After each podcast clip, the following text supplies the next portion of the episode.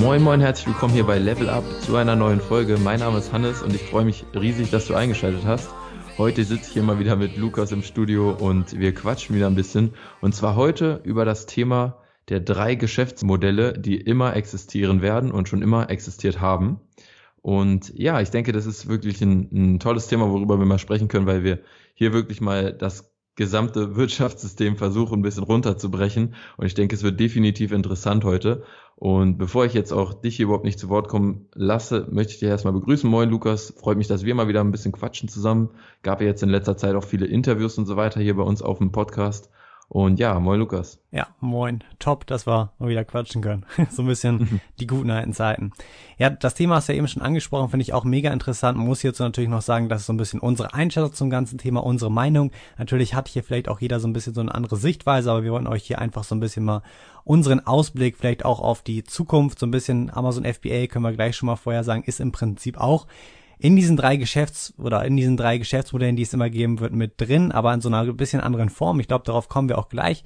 Und es wird auf jeden Fall relativ spannend, wenn ich finde, daran sieht man nochmal so ein bisschen, wie sich das Ganze über die Jahrzehnte und Jahrhunderte entwickelt hat und wie dann eventuell auch die Zukunft aussehen kann und wie sicher auch einige Geschäftsmodelle tatsächlich sind, weil mancher wird ja oder manchmal sind so aufkommende Geschäftsmodelle oft ja so als wird es so ein bisschen als Trend angesehen, als Hype, teilweise auch Amazon FBA, da kriege ich auch oft Nachrichten, ja, wird es jetzt so der nächste große Nischenseiten-Hype und da denke ich, können wir auch ganz gut unsere Meinung jetzt in diesen drei Geschäftsmodellen ein bisschen näher bringen. Ja, ich finde es interessant, was du gerade gesagt hast, so schon mit den letzten 100 Jahren, die du eingebracht hast. Da würde ich nämlich gerne ähm, einsteigen. Und zwar am ersten, im ersten dieser drei Geschäftsmodelle. Und zwar direkt ein bisschen so in der Zeit zurückspringen. Und zwar ähm, ins Mittelalter. Und der erste, das erste Modell dieser drei Geschäftsmodelle sind physische Produkte. Wenn du dir jetzt vorstellst, im Mittelalter physische Produkte, da hat man Marktplätze im Kopf und ähm, stellt sich einfach vor, wie dort der Warenhandel funktioniert. Dort gab es Händler, die halt ganz normal, wie es auch heutzutage nur in anderer Form passiert, ähm, von Großhändlern ihre Waren bezogen haben in großen Stückzahlen und diese dann versuchen auf dem Marktplatz natürlich ein bisschen teurer und mit Gewinn an den Endkunden zu bringen. Und das ist so bildlich veranschaulicht schon mal dieses erste Geschäftsmodell, wie wir es vor vielen hunderten Jahren schon hatten. Und genau, dort ist eben der Marktplatz, so der, der, der Ursprung dieses äh, Handels. Und natürlich haben wir auch, könnten wir auch noch weitere hunderte oder tausende Jahre zurückgehen und würden dort weitere Beispiele finden. Aber ich finde, das ist schon mal so eine schöne Veranschaulichung, die wir uns auch heutzutage noch ganz gut vorstellen können, weil es sowas ja heutzutage auch noch gibt bei uns. Genau, physische Produkte gibt's halt eigentlich schon seitdem es Menschen gibt. Und ich denke meiner Meinung nach wird es die auch immer geben, denn ja, wir haben einfach, wir brauchen halt unsere physischen Produkte. Und letztendlich verändert sich immer nur der Marktplatz. Und das ist halt extrem interessant. Du hast eben schon das Mittelalter angesprochen, da so ein bisschen dieser wirkliche Marktplatz, wo man dann am Wochenende hingegangen ist oder täglich, wo dann verschiedene Produkte, Lebensmittel, aber auch wirklich Dinge für deinen Alltag kaufen konntest, ähm, die natürlich ganz anders sind als heute. Aber das war so damals der Marktplatz. Und der hat sich dann über die Laufe der Jahre verändert. Und die erste Entwicklungsstufe dahin war dann sozusagen oder würde ich sagen gleich mal der Einzelhandel beziehungsweise der Großhandel, der dann ein bisschen später angefangen hat. Damals waren es dann so ein bisschen, oder es ging dann mehr so in die Richtung die kleinen Geschäfte, die teilweise auch größeren Geschäfte, wo du dann halt auch deine einzelnen Produkte kaufen kannst. Und die gibt's ja heute auch immer noch. Natürlich ist das langsam auch am Trend so ein bisschen abfallen. Teilweise werden ähm, Einzelhandel, also Einzelhandelsgeschäfte nicht mehr so oft besucht natürlich wie früher. Wir haben das Internet. Viele bestellen teilweise auch über Amazon. Da kommen wir aber gleich nochmal drauf zu sprechen. Und ähm, das auf jeden Fall wird es, beziehungsweise hier hat sich dieser Marktplatz halt einfach nur verändert. Ja, muss dazu sagen, der Einzelhandel, der Großhandel ist halt auch ein Marktplatz, wo ich verschiedene Produkte finde, wo ich sozusagen Kunden habe und mein Produkt anbieten kann. Richtig, ja. Ich, ich habe auch jetzt, wo du es so ge gesagt hast, diese, diese alten mittelalterlichen Straßen noch im Kopf, wo wirklich halt viele dieser kleinen Geschäfte sind. Ähm, ich, ich vergleiche das ganz gern so mit, äh, mit auch der zum Beispiel aus Harry Potter kennt man ja diese Winkelgasse. So ein bisschen äh, stelle ich mir das immer vor damals. Ähm, da hatte man ja auch viele, diese ganzen kleinen Geschäfte. Bei Harry Potter war es jetzt für Zauberstäbe, für äh, Umhänge, für diese Besen, was auch immer. Und so stelle ich mir auch ein bisschen so die Straßen im Mittelalter vor, auch wenn man sich heute Altstädte anschaut in, ähm, in größeren oder kleineren Städten, dann sieht man ja auch so ein bisschen so, halt dieses, diesen ähnlichen Flair einfach. Und du meintest schon, es, es hat dann halt so seinen, seinen Lauf genommen, eben von diesen Marktplätzen zum Einzelhandel, Großhandel. Und ja, dann hast du gesagt, die Digitalisierung ist eingetreten mit dem Internet. Ich würde sogar noch davor äh, sagen, dass wir auch über, über TV und Radio sehr, sehr viel äh, Vermarktung hatten, die dann halt hauptsächlich auch über Hotlines und ähm, genau über die Bestellung eben per Telefon ähm, abgelaufen ist. Und dort hat man einfach physische Produkte, das hat man heute auch noch, aber ich muss sagen, halt so, ich denke, es hatte so den Höhepunkt so um 2000, vielleicht auch Ende der 90er Jahre, einfach dieses Teleshopping, ähm, das wirklich extrem, extrem viel über übers Fernsehen vermarktet wurde. Vielleicht kennt man von heute noch den Nicer Dicer oder sowas in die Richtung. kennst kennst ja, du bestimmt auch.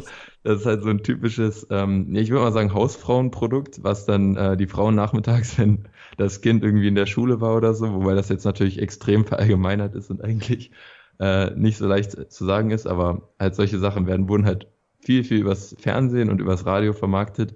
Und genau, dann mit der Zeit, und da sind wir meiner Meinung nach gerade auch mittendrin, wandelt sich das halt alles so ein bisschen Richtung Internet. Ja, was man dazu noch sagen muss, finde ich, dass Radio tatsächlich ja noch vor dem TV war und dass man sozusagen das dann wahrscheinlich noch irgendwann im ähm, 19. Jahrhundert oder 19. 20. Jahrhundert dann irgendwann so in diesem ähm, Dreh war, dass man dort sozusagen auch viel übers Radio vermarktet hat. Also dann wirklich, wie du schon sagst, über Hotlines, die man angerufen hat. Teilweise funktioniert das heute, glaube ich, immer noch. Also teilweise die ältere Generation von uns, die ist das halt noch von früher aus ihrer Jugend ein bisschen gewöhnt und deswegen Oder werden TV-Zeitschriften. Halt, ja, ja, auf jeden Fall TV-Zeitschriften. Ja, wer nutzt das noch? Also ich nicht. Treppenlifte. auf jeden Fall, ähm, ja, das gibt's alles noch und funktioniert teilweise auch noch, wenn man halt die richtige Zielgruppe ansprechen müsste, muss oder möchte.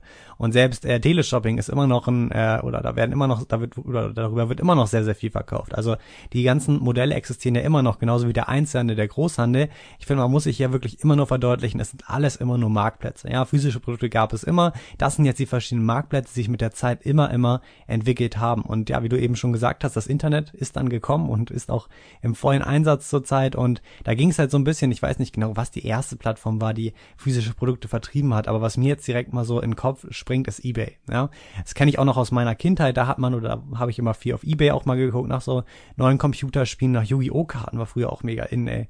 Da hat man auch mal auf Ebay super Sachen bekommen und das ich glaub, war. Otto.de, kann das sein? Otto.de hatte doch auch immer diese riesigen Kataloge. Genau, genau. Und darüber wurde, glaube ich, sehr, sehr viel vertrieben. Genau, die Kataloge waren auch wieder, ähm, ist natürlich, ja, ein Marktplatz kann man dazu fast schon sagen, ist im Endeffekt dadurch, ähm, haben halt die Kunden dann letztendlich ihr Produkt gefunden und auch eingekauft und das ging dann halt immer mehr in die Richtung Internet und hat dann halt, wie gesagt, Otto.de hat ja auch ein riesiger Online-Shop oder ja, riesiger Online-Shop und eBay halt auch gewesen, damals jetzt so ein bisschen auf dem absteigenden Ast.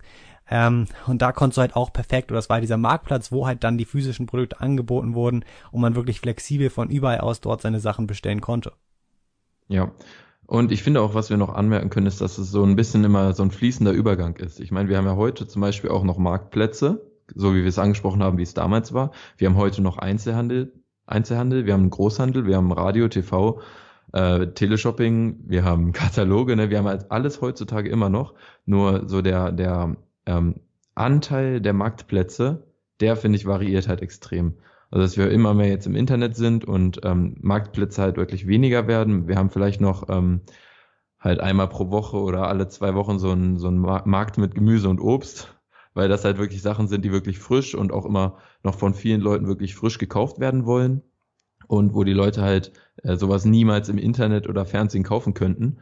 Ähm, und auch im Einzelhandel ist es natürlich immer so eine Sache mit der, mit der Frische, da vertrauen dann viele Leute nur ihrem Bauer von nebenan.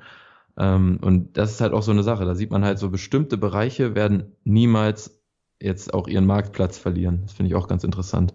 Ja, ich würde fast, also niemals würde ich auf gar keinen Fall sagen, weil es hat so ein bisschen, glaube ich, was mit den Generationen zu tun, weißt du? Mm, ja, wenn, halt, ja, wenn halt die ältere Generation, die noch früher am Radio gekauft, das teilweise immer noch tut, deswegen gibt es diesen Marktplatz noch. Ich denke, dass mit den neuen Generationen, die dann so ein bisschen rausgedrängt werden und der Marktplatz dann abstirbt, aber bis dieser Zyklus vorbei ist, dauert es halt 60, 70, manchmal mehr Jahre, bis das dann wirklich ausstirbt und wirklich komplett ausstirbt. Und das, deswegen bleiben halt diese Marktplätze so lange bestehen. Aber ich denke, dass so Sachen wie der Einzelhandel und der Großhandel noch sehr, sehr lange bestehen bleiben. Ob das irgendwann nicht mehr existiert, das weiß ich nicht. Möchte ich jetzt auch keine äh, Spekulation hier aufstellen. Das denke ich, kann uns hier niemand sagen. Aber das ist auf jeden Fall teilweise oder auch der, auch das Teleshopping, denke ich, wird noch lange uns erhalten bleiben, ja. Ich denke zwar, dass die jungen Generation wie wir da niemals was kaufen würden, aber dass bis unsere Eltern vielleicht noch, die damals viel gekauft haben, bis die sozusagen dann irgendwann auch nicht mehr da sind, dass die dann halt oder dass dann langsam diese, dieser Marktplatz langsam immer abdrängt. Und ja, Ich, ich weiß also, ich, das passt jetzt nicht ganz ins Thema, aber ich weiß noch, wie ich mal bei diesen Teleshopping-Kanälen als Kind irgendwie fasziniert davon war, wie die diese Pro Produkte vermarkten. Ja. Ich, ich, weiß nicht, ob das bei dir auch so war, aber ähm, ich finde es ganz interessant, weil ich daran einfach auch merke, dass das, was ich heute mache, sozusagen schon als Kind so ein bisschen in mir gesteckt hat, weil ich das einfach so interessant fand. Ich war zum Beispiel, mein Kanal da, mein Lieblingskanal im Fernsehen damals war Juvelo TV. Kenn ich, kenn ich. Da kamen immer diese, diese Ringe und Ketten und alles in die Richtung ähm, und wurden so extrem überteuert vermarktet und die Leute haben das gekauft wie irre weil äh, da sieht man halt immer diese Verkaufszahlen noch so und so viele verfügbar und ähm, ja, das fand ich halt immer schon übel interessant und habe ich mir immer echt gern angeschaut. War bei mir wirklich ganz, ganz genauso. Mich hat aber damals fast mehr fasziniert, wie diese Zahlen immer runtergegangen sind. Das waren dann immer so so tausend Stück und dann wirklich minus 10, minus 5, so richtig so tak, tak, tak verkauft. Das war mal mega witzig ansehen. Und so, jetzt nur noch 100 im Lager und dann haben die nochmal richtig gepusht. War ja. mal mega witzig. Ja. Ich finde, man hat diesen ähm, Sendungen auch immer irgendwie richtig angesehen, dass es nur um das Verkaufen ging. Es ging nicht darum, ja, jetzt irgendjemanden mit einem schönen Ring glücklich zu machen. es ging einfach nur ums Verkaufen. Ja, aber der funktioniert. Die Aufmerksamkeit war oder liegt sozusagen auf diesem Channel. Die Produkte kriegen genug Aufmerksamkeit und kriegen deswegen auch genug Sales. Man muss es auch immer so ein bisschen so sehen. Man möchte natürlich immer auf dem Marktplatz sein, wo die meisten Eyeballs, Eyeballs, ist ein super Wort, sind und wo die meisten, ja, sag ich mal, Leute auch wirklich ja, wo die meiste Attention ist von den Leuten, also wo sie wirklich am meisten drauf achten. Und zurzeit liegt das ganz klar auf Amazon, wenn ich das mal so sagen darf oder wenn ich das mal so einschätzen dürfte. Dort ist besonders jetzt bei der jungen Generation, aber auch teilweise bei meinen Eltern, die shoppen dort auch nur, ähm, wirklich die meiste Aufmerksamkeit und der meiste Fokus geht auf diese Plattform, weil wir halt diese extrem vielen Vorteile haben und ich denke, dass dieses Geschäftsmodell, was wir ja auch so ein bisschen vermarkten, auch selber machen, Amazon FBA, halt jetzt erst so ein bisschen als Geschäftsmodell gesehen wird, weil wir halt diese Möglichkeit von Amazon haben, durch das FBA-Programm so viel zu automatisieren und auch ja für uns Kleinhändler besonders am Anfang diese Möglichkeit, diese Möglichkeit gibt, hier auch einzusteigen. Ja, ich denke, das schließt dann auch wirklich gut diesen, erste, diesen ersten Punkt der Geschäftsmodelle an, äh, ab, denn das ist halt der Punkt, wo wir aktuell so den Stand der Dinge sehen, wo wir aktuell das größte Potenzial sehen und so auch den größten Anteil der, der Marktplätze sozusagen. Und ich denke, wir können mal übergehen ähm, zum zweiten Geschäftsmodell und das sind die Informationsprodukte. Ähm, und auch da können wir es eigentlich genauso machen wie beim, wie beim ersten Modell gerade, dass wir ein bisschen in der Zeit zurückspringen. Also ich, ich kenne noch äh, damals in der Schule habe ich das mal gelernt. Da hatten die, die Römer damals hatten auch schon ähm, solche Wachstafeln und dort haben sie sich dann halt auch gegenseitig in, der, in so einer Art Schulen unterrichtet und sich halt wirklich Wissen weitergegeben oder auch ähm, eben Leute beraten. Ähm, und auf diesen Wachstafeln konnte man eben ja mit einem mit einem Stift oder Stock irgendwie sowas ähm, konnte man dort halt Nachrichten reinritzen oder auch Informationen ähm, halt per per Text über überbringen darüber und äh, konnte das dann einfach im Nachhinein, indem man es erhitzt, wieder löschen und sozusagen für eine neue Verwendung hervorrufen. Ja. Das war sozusagen dieser erste Schritt und das genau. wurde damals oder allgemein muss man bei Informationsprodukten natürlich sagen, wir verstehen damals oder wir verstehen heute dann unter natürlich Infoprodukte oder das Wort ähnelt sich halt sehr, das ist damit jetzt in erster Linie besonders erstmal gar nicht gemeint, sondern es geht jetzt wirklich darum, nur Informationen in irgendeiner festgehaltenen Form zu verkaufen und das war so mal, oder das war damals sozusagen dieser Ursprung. Ja, später ging das dann natürlich ja. über das erste Papier und natürlich so ein bisschen über das Pergament über, da konnte man dann eventuell schon richtig drauf schreiben, man hatte schon seine ersten Seiten natürlich nicht so wie wir heute das ursprüngliche Buch wahrscheinlich kennen. Und dann gab es vielleicht auch so die ersten kleinen Bücher, wo das dann vielleicht auch irgendwie mit einem Cover festgehalten worden ist und da standen halt wichtige Informationen drin oder auch eventuell teilweise Dinge, die schon vermehrfacht dann auch ans Volk, sag ich mal, wie es damals halt genannt wurde, verkauft wurden in wirklich großer Stückzahl, wo man dann halt gelesen hat, eventuell anderen was vorgelesen hat und einfach Wissen drin stand, was man haben möchte. Und das wurde damals schon also gehandelt und verkauft und deswegen auch wieder hier ein Geschäftsmodell, was es schon seit ja, das Bestehen der Menschen teilweise fast gibt. Teilweise, glaube ich, wurde früher das bestimmt auch noch irgendwie über eine andere Weise übertragen. Ähm, aber heute oder dann ging es halt mit diesem Schritt erstmal los. Genau. Und dann, ja, so ein riesiger Schritt, denke ich mal, auch für, für diese Informationsprodukte, die das Ganze einfach noch viel, viel größer hat machen lassen oder hat werden lassen, ähm, war, war, denke ich mal, der Buchdruck, weil dadurch wirklich Bücher in, in größeren Mengen hergestellt werden konnten und wirklich an viele, viele Menschen verkauft werden konnten oder weitergegeben werden konnten. Und das war halt sozusagen, denke ich, auch so ein großer äh, Wandel dort, weil halt dann wirklich die Möglichkeit bestand, da richtig auch Produkte ja, zu vermarkten und dann viele, viele Menschen damit ranzugehen und die, damit viele Menschen zu erreichen. Und ja, Bücher sind halt auch, denke ich, ganz, ganz klassische Arten und Weisen der, der Informationsübergabe und den, dem Verkauf auch von Informationen, wenn man jetzt mal davon ausgeht, dass man eben ähm, ja im Gegenzug für so ein Buch eben auch Geld nimmt. Ja, auf jeden Fall. Natürlich geht's jetzt so ein bisschen mehr in diesen E-Book-Bereich teilweise. Ich bin immer noch ein Fan davon, auch teilweise, also immer noch eigentlich ein großer Fan, physische Bücher wirklich mir zu kaufen und auch zu lesen. Ja, ich auch. Aber ich denke, dass langfristig schon der Bereich immer mehr in den ja, E-Book-Bereich geht, besonders bei der noch, ich glaube, teilweise sind wir, wie gesagt, noch so ein bisschen in der gedruckten Form. Ich glaube aber, dass die Generation nach uns teilweise dann schon immer mehr in diesen E-Book-Bereich geht. Wie genau das ausgeht, weiß man natürlich noch nicht. Aber ich denke, dass ja Bücher immer bestehen bleiben, ob es jetzt in digitaler Form oder halt in gedruckter Form ist. Und der nächste Schritt nach den Büchern im Endeffekt, der natürlich auch immer noch besteht, sind ganz klar Audio DVD, Audio-CDs und äh, Video-DVDs, ja. Das ist damals auch super, wieder jetzt das Beispiel Teleshopping, ähm, wurden ja auch immer so super, ähm, ich weiß, das waren immer so Schlagermusik und so DVD-Sets oder Videosets dann und Audiosets wurden immer super gut darüber verkauft und ähm, das gab's halt damals. Und das war sozusagen dieses Medium, was damals auch dann als Informationsprodukt ist verhandelt oder gehandelt wurde, halt in Form von CDs oder halt DVDs mit Musik, Video, Audio, ob es jetzt vielleicht auch Hörbücher waren, obwohl wir haben die Kassette fast vergessen, ja. Fällt mir gerade ein, wir haben die Kassette vergessen. Die gibt's ja teilweise noch davor. Ist aber auch wieder das gleiche Prinzip. Da war damals auch schon Content drauf, ob es jetzt Unterhaltung war oder auch wirkliches Wissen. Das hat man konsumiert und war damals halt sozusagen dieser ja, Schritt, wie man dann auch teilweise, wie man halt Informationen verkauft hat. Dann würde ich schon fast sagen, sind wir wieder fast heutzutage angekommen, und zwar im Internet. Und heutzutage sind halt im Internet vor allem diese digitalen Infoprodukte, die auch wirklich an vielen, vielen Stellen als äh, ja extrem profitabel gelten und ähm, auch zum Beispiel äh, Leute wie Chris Steyes ja auch ihr Geschäft darauf ausgerichtet haben, äh, wirklich mit diesen digitalen Infoprodukten und auch da hat man halt wieder viel diese, diese ähm, ja, einfach Komponente Internet. Der Marktplatz hat sich auch wieder gewandelt ein bisschen. Klar gibt es auch Bücher und äh, DVDs im Internet, aber diese digitalen Infoprodukte beispielsweise, die werden ja so gesehen nicht auf ähm, ja, irgendwie also werden hauptsächlich online auch ver verhandelt und vermarktet. Und ich denke, da sind wir auch heutzutage sozusagen angekommen.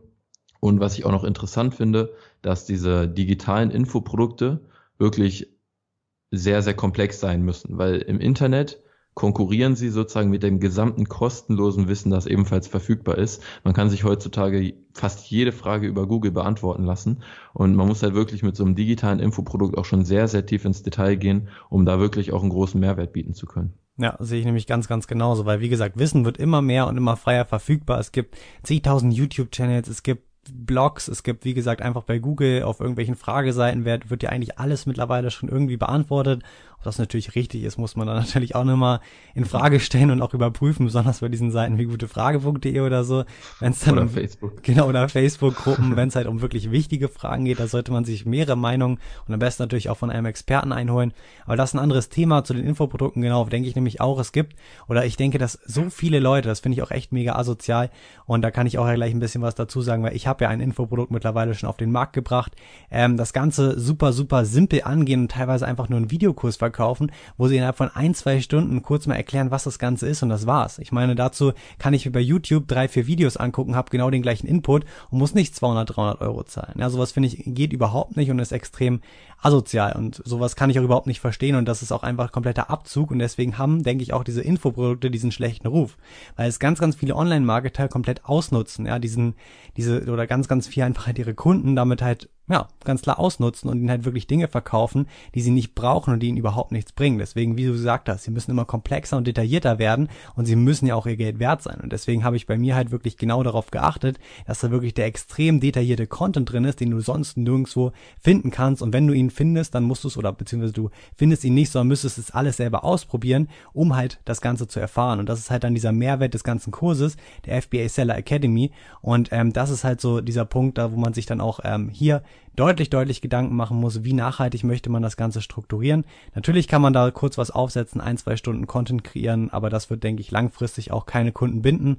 Und das sollte, denke ich, auch das Hauptziel sein, wirklich extrem Mehrwert zu liefern. Und dafür muss man heutzutage in diesem Bereich schon einiges an äh, Mehrwert bieten. Moin, Hannes hier. Cool, dass du bei uns beim Podcast wieder eingeschaltet hast. Ich hoffe, du hast aus der heutigen Folge schon viel mitnehmen können, was du auch für dich persönlich erfolgreich umsetzen kannst. Ich gehe mal davon aus, auch weil du jemand bist hier, der unseren Podcast hörst, dass du jemand bist, der mehr vom Leben möchte. Ja, sei das mehr Geld, mehr Freiheit, mehr Sicherheit, ja, für die Familie zum Beispiel. Und du bist auf Amazon FBA gestoßen und hast gemerkt, hier ist das Potenzial, um wirklich ein erfolgreiches Unternehmen aufzubauen und ein erfolgreiches Standbein, das mir eben auch ein Nebeneinkommen generiert, mit dem ich mir diese Freiheiten ermöglichen kann. Und gleichzeitig ist es eventuell so, dass du auch gemerkt hast, okay, das ist hier kein Zuckerschlecken, sondern es gibt schon auch so ein paar Themen, wo man sich echt die Zähne ausbeißen kann. Ja, zum Beispiel die Produktrecherche. Ja, ist das Produkt, das ich mir rausgesucht habe, wirklich so gut? Kann ich das wirklich erfolgreich verkaufen? Und vor allem kann ich damit auch Gewinn machen und nicht nur Umsatz? Oder Thema Zertifikate, Patente. Ja, sind meine Produkte wirklich sicher? kann ich sicher gehen, dass eben nicht innerhalb von wenigen Wochen oder Monaten da eine Abmahnung reinflattert und ich irgendwie, ja, mein Unternehmen direkt gegen die Wand fahre. Und ich kann dir sagen, das war bei mir am Anfang ganz genauso und es geht, glaube ich, auch einigen anderen so. Ich habe aber gute Neuigkeiten und zwar wurde letztes Jahr AMC Ventures veröffentlicht. AMC Ventures ist ein Amazon FBA Inkubator, der die perfekten Bedingungen schafft für Unternehmer, die sagen, okay, ich möchte mir ein erfolgreiches Unternehmen mit Amazon aufbauen und dabei halt keine schwerwiegenden Fehler machen, die mir eventuell die Existenz kosten könnten. Der AMC Ventures Inkubator ist, aus ein, ist ein Konzept aus den Staaten und ist so aufgebaut, dass du hier persönlich Unterstützung erhältst von den besten Experten Deutschlands und somit einfach die größtmögliche Sicherheit hast, dass die Produkte, die du auf den Markt bringst, auch wirklich Erfolg haben. Der zweite Punkt ist, dass du einfach extrem viele Fehler vermeiden wirst und dadurch langfristig extrem viel Zeit und Geld sparen wirst. Und der dritte Punkt ist einfach das erfolgsorientierte Umfeld, das du an die Hand bekommst bei AMC Ventures, das dich in guten und in schlechten Zeiten in jeder Lebensweise Lebenslage unterstützt. Klingt gut, oder? Versprochen wird natürlich für gewöhnlich viel, gehalten aber nur wenig. Und aus diesem Grund wird eben bei Ames Ventures ein sechsstelliger Umsatz auch garantiert. Wenn du dazu mehr erfahren möchtest und allgemein auch mehr zur Bewerbung und zum Ablauf des Ganzen, dann schau jetzt vorbei auf www.amesventures.de. Du gehst durch deine Bewerbung keinerlei Verpflichtungen ein oder so, musst dir da gar keine Sorgen machen. Und äh, ja, das Ganze läuft so ab, dass es eine schriftliche und eine telefonische Bewerbung gibt. Das heißt, zunächst füllst du auf der Seite einfach kurz ein Formular aus. Es dauert vier bis fünf Minuten und dann, ja, wird sich einfach jemand mit dir in Verbindung setzen und mit den zielstrebigsten Unternehmern wird dann ein Gespräch ausgemacht, ein Telefontermin, in dem dann einfach von beiden Seiten geschaut wird, ob es hier zu einer internen Zusammenarbeit kommen kann, ob das Ganze Sinn macht. Also schau jetzt auf jeden Fall vorbei auf www.amcventures.de. Du hast nichts zu verlieren und alles zu gewinnen. Mach's gut, dir noch einen schönen Tag und viel Spaß mit der weiteren Folge. Ciao. Ja, du meinst gerade, man müsste sonst wirklich extrem, extrem lange halt äh, suchen oder selber das ausprobieren. Ähm, und auch, auch das finde ich ist nochmal so ein Punkt. Also diese digitalen Infoprodukte bieten halt auch den Mehrwert, dass sie einfach ein bestimmtes Wissen in einem ganz, ganz äh, bestimmten spezialisierten Bereich gebündelt liefern. Und ähm, auch was du gerade nochmal gesagt hast, diese ganzen Leute, die ihre Kurse damit vielleicht zwei Stunden Videomaterial hinklatschen und dann dafür mehrere hundert Euro nehmen. Ich denke, dadurch, dass aktuell diese digitalen Infoprodukte einfach so einen Hype genießen, kann man damit kurzfristig vielleicht ein bisschen Geld verdienen, aber ich finde, es ist überhaupt nicht dieser langfristige Approach, weil die Leute natürlich einfach merken, ähm, dass dieser Kurs nicht so viel Geld wert ist, wie sie dafür ausgegeben haben. Es sei denn jetzt, der Content ist unglaublich gut und da werden die heftigsten Tipps überhaupt äh, natürlich verkauft. Ähm, und ich denke auch, es ist, hat dann viel auch damit zusammen oder hängt auch viel damit zusammen, dass solche Leute dann natürlich nie wieder in ihrem Leben ähm, nochmal ein Produkt von dieser Person kaufen würden oder von diesem Unternehmen. Äh, sei es jetzt ein normales oder ein digitales Infoprodukt und natürlich auch weiteren Menschen erzählen werden, dass dieser Kurs schlecht ist und auch das auch wieder so ein Punkt ist heutzutage im Internet, ist die Empfehlung noch, noch viel, viel, viel wichtiger geworden als damals schon. Und ähm, ich denke, wenn man hier wirklich langfristig rangehen will, dann muss man halt wirklich ein extrem gutes Produkt liefern und den Leuten sozusagen ähm, viel, viel mehr bieten, als sie erwarten, damit sie dann wirklich auch das von sich aus einfach weiterempfehlen, weil sie von sich aus das gut finden, das geil finden und das wirklich auch weiterempfehlen wollen. Ja, zum Beispiel saß ich an meinem, also das wird ja auch immer so ein bisschen als dieses Get oder als dieses. Ja, du, du hast ja bei deinem Kurs irgendwie über 20 Stunden Videomaterial. 24, 24. 24 Stunden, also ein, ein, kompletter Tag Amazon.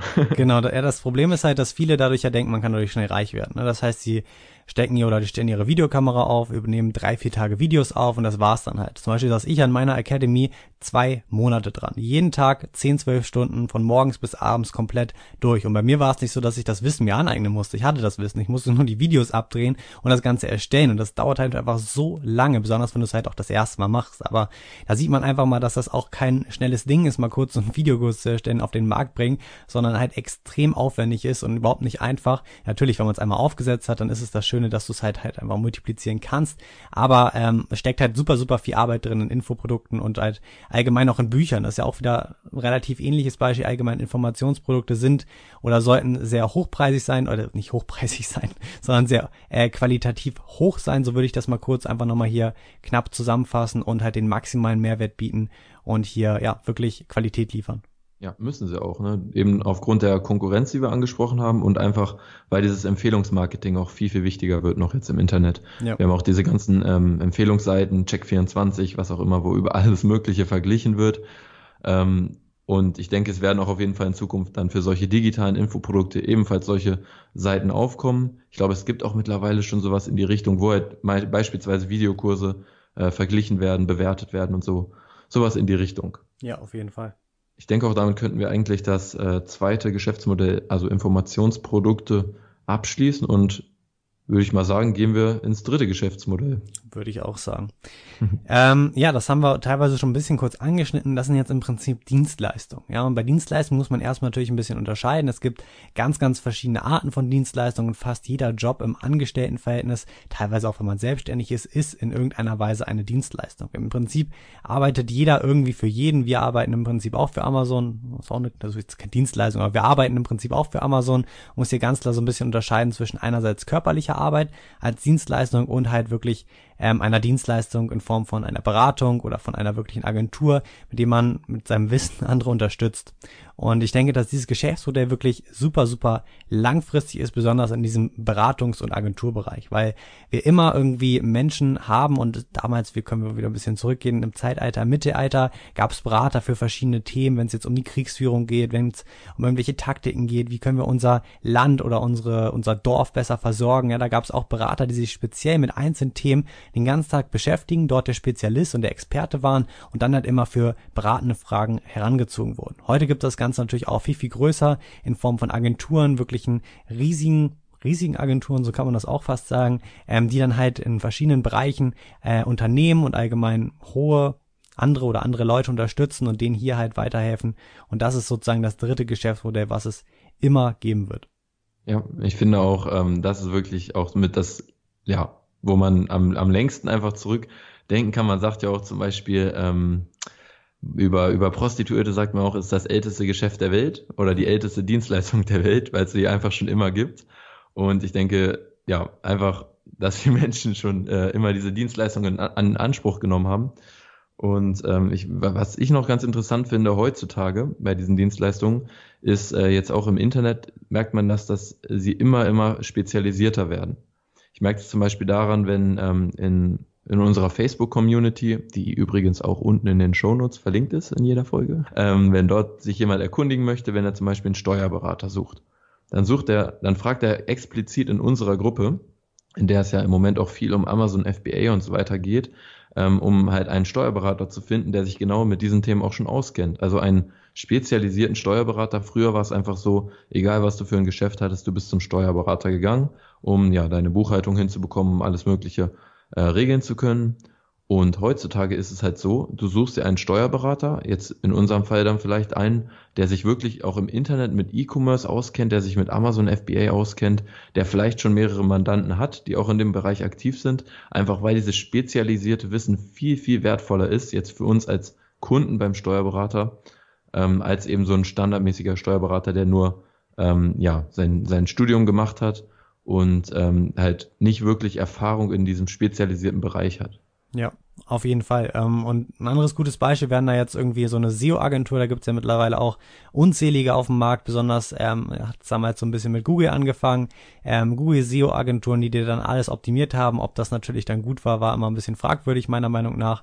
Und äh, mittlerweile gibt es auch viele Amazon SEO-Agenturen und es gibt auch SEO-Agenturen, die heißen einfach nur SEO-Agenturen. Die machen halt alles oberflächlich allgemein und wenn ich irgendwie jetzt ein riesiges Unternehmen hätte und teilweise auch physische Produkte habe und da jetzt aber mich nicht so viel mit beschaffen möchte, beschäftigen möchte, meine ich, und ähm, das Ganze selber machen möchte oder in meinem Unternehmen, dann source ich das natürlich an, an eine Agentur aus, die sich aber explizit mit dem Amazon SEO beschäftigt, natürlich, weil ich möchte hier wirklich Fachwissen haben. Ich würde niemals dann zu jemandem gehen, der, ja, wir machen ein bisschen SEO, bisschen Google, bisschen Amazon, sondern möchte natürlich das spezialisierteste Wissen haben, weil man hier einfach das Gefühl hat, die beschäftigen sich damit den ganzen Tag von morgens bis abends, machen nichts anderes und sind natürlich auch viel besser als jemand, der Google noch nebenbei macht und Amazon dann eventuell noch sich ein bisschen mit eBay SEO auseinandersetzt und so weiter. Man möchte natürlich immer wirklich das Bestmögliche für sich haben und hier sind natürlich wirkliche Spezialisten, so wie du es angesprochen hast, immer begehrter und man möchte natürlich immer mehr mit solchen Leuten auch zusammenarbeiten. Ich finde, diese zunehmende Spezialisierung merkt man auch zum Beispiel an den Studiengängen, die heutzutage angeboten werden. So in den letzten Jahrzehnten waren das immer jetzt im wirtschaftlichen Bereich zum Beispiel BWL, VWL. Und heutzutage, ähm, ich weiß nicht, als wir, als wir überlegt haben, äh, dass wir über dieses Thema sprechen wollen, hast du irgendwie einen ganz komischen äh, Studiengang angesprochen, den es gibt. Grasmanagement heißt Grasmanagement. Ja, ja okay. da geht es darum, wie du Ra oder Rasenmanagement. Ähm, da geht es wirklich darum, wie du Rasen manage. Nein, Spaß, ja. wie du Rasen manage. Aber wie halt keine Ahnung, ich habe mir das nicht durchgelesen, ich habe es nur gesehen, auf jeden Fall echt verrückt, wie ins Detail das teilweise geht. Also ja. Aber Wahnsinn. du musst mal überlegen, ne, dadurch, wenn, wenn man jetzt meinetwegen in Grasmanagement einen abgeschlossenen Abschluss hat und ähm, du hast wirklich Kunden, die ganz, ganz genau dieses spezialisierte Wissen brauchen oder haben wollen oder deine Dienstleistung in Anspruch nehmen wollen, dann bist du einfach extrem wertvoll. Und dieses ähm, ja, wertvoll sein bringt im, im Endeffekt natürlich dann auch deutlich mehr Geld, weil je wertvoller du bist, desto mehr Geld bist du auch wert. Und ähm, ja, diese Studiengänge, die ich jetzt noch meinte, sind halt diese ganzen äh, International äh, Marketing in alle möglichen Richtungen und mit extrem, extremen Spezialisierungen.